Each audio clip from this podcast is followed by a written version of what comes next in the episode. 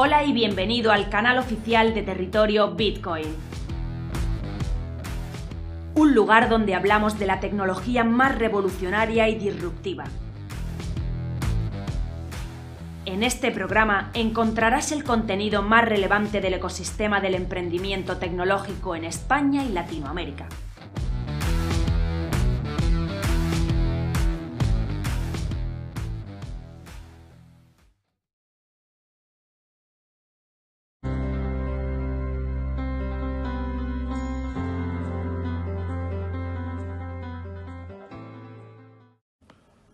Hoy para Territorio Bitcoin en tiempo de inversión insistimos en la digitalización de las pensiones. El gobierno eh, tenía la obligación de informar a todos los eh, posibles jubilados eh, españoles de lo que van a cobrar cuando se jubilen, sea cuando se produzca, sea cual sea cuando se produzca esta jubilación. Sin embargo, llevamos ya de más de cinco años desde que se tenía que obligatoriamente presentar estos números y ninguno de los gobiernos lo ha presentado. ¿Por qué? Porque tenemos una gran duda en pensiones. ¿Qué nos va a pasar? Primero, o sea, hay un modelo en el que se establecen tres pilares. Un pilar que es la seguridad social, el segundo pilar que son las empresas o el pilar de empleo y el tercero, el sistema de jubilación individual. Esos tres pilares son básicos en toda Europa para reconocer y llegar a una jubilación que lo que entiende el estado de bienestar es que sea eficiente para todos.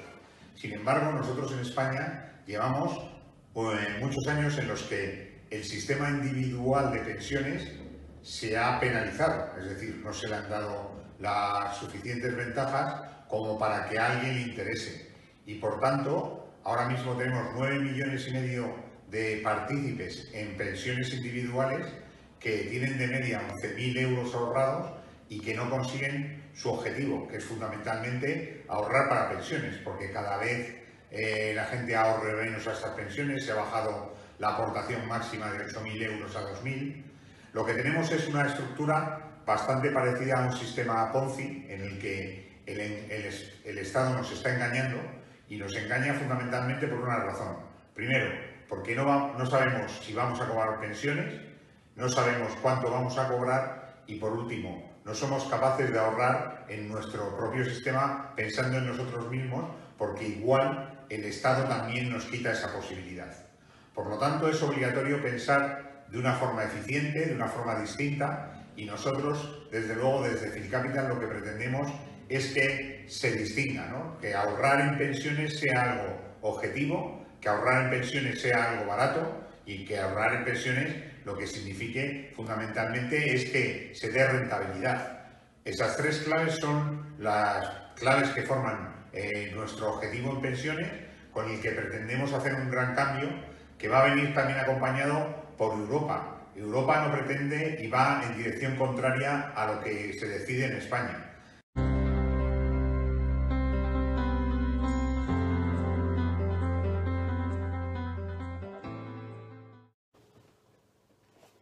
La deuda que nos parió.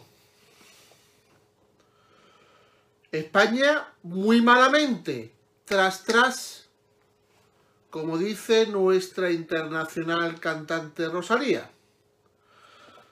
A los datos de deuda me remito. La deuda pública de España cerró 2020 en los, en los 1,311 billones de euros, lo que supone un incremento de 122.439 millones de euros respecto al cierre de 2019. Solo ese aumento de la deuda equivale a más de dos veces la economía entera de Bulgaria o Croacia, tras tras. La crisis económica generada por la pandemia del COVID-19 ha hecho media de forma evidente en las finanzas públicas españolas generando un desequilibrio que dejará un déficit público histórico y una deuda pública en el 117,11% del PIB, un ratio que no se veía desde 1902, desde el siglo pasado. Según CaixaBank, la gran ventaja de hoy, lógicamente, sobre todo si se compara con tiempos pasados, es que la deuda es mucho más llevadera por el entorno de bajos tipos de interés, que reducen sobremanera el coste de la misma. Aunque estos pasivos hayan crecido con violencia durante 2020, los bajos tipos han permitido que la pérdida de gastos destinada al pago de intereses pues cayera un 11,9% respecto al registro de noviembre de 2019. Para los que digan que para qué sirve el euro, pues menos mal de colchón. El pago por intereses de la deuda se ha reducido desde el 3,5% del PIB en 2013 a poco más del 2% en 2019 y sigue bajando. Mientras que el Banco Central Europeo siga apoyando a la deuda soberana con los vastos programas de compra de bonos, la carga financiera de la deuda será reducida siempre y cuando pues, los inversores no pierdan la confianza en el euro y el Banco Central.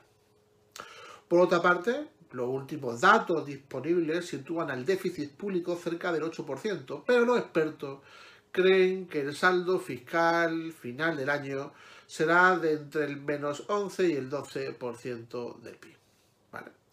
Desde el gobierno explican que una, una nota que el, mayor incremento de deuda se ha producido en la administración central como consecuencia de las mayores necesidades de financiación para la puesta en marcha de ayudas directas a trabajadores, familias y empresas afectadas por el COVID y ha permitido financiar medidas como los ERTE, la prestación especial para autónomos y las incapacidades laborales por la pandemia. Bueno, por lo que respecta a la deuda conjunta de empresas y hogares, alcanzó en el tercer trimestre del 2020 un valor equivalente al 143% del PIB en España, tras tras. Las cuentas financieras publicadas por el Banco de España sobre este periodo del pasado 2020 muestran así que la deuda consolidada de las empresas y de los hogares alcanzó 1,64 billones de euros en el tercer trimestre del 2020, un 143,2% del PIB, por encima de los 1,62 billones registrados un año antes, que era el 131,3% del PIB. El repunte de la ratio de endeudamiento sobre PIB se, debió tanto al aumento de la deuda, el numerador de la ratio, como en mayor medida al descenso del PIB, que estaría en el denominador de la ratio. La deuda consolidada de las sociedades no financieras aumentó desde los 913.000 millones de euros a 941.000 millones de euros, alcanzando un 82,1% del PIB. Si se incluyese la deuda interempresarial, la ratio sería un 104,8%. ¿eh? Fíjense. Mientras que la de los hogares e instituciones sin fines de lucro al servicio de los hogares disminuyó un 1,1% hasta los 701.000 millones de euros, el, 61,2% del PIB.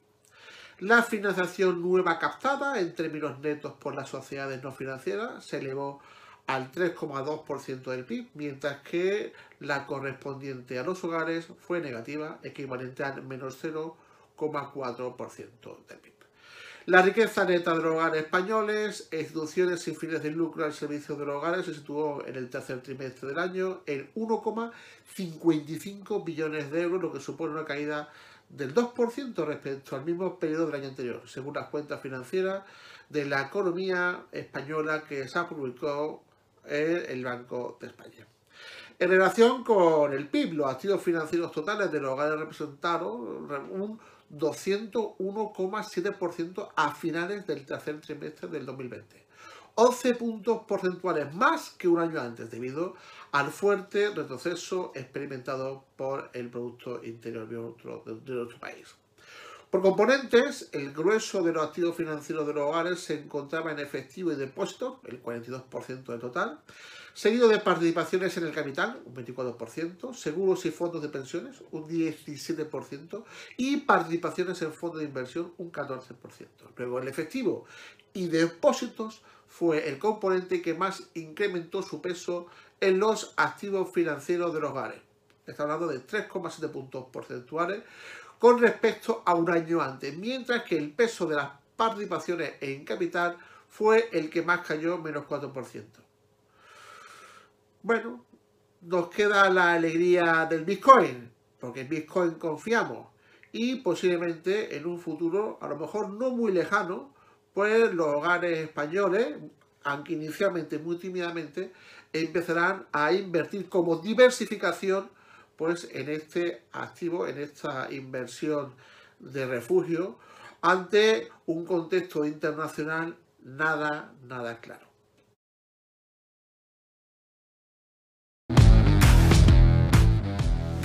Visítanos en territoriobitcoin.com. Territorio Bitcoin. Información independiente desde 2014.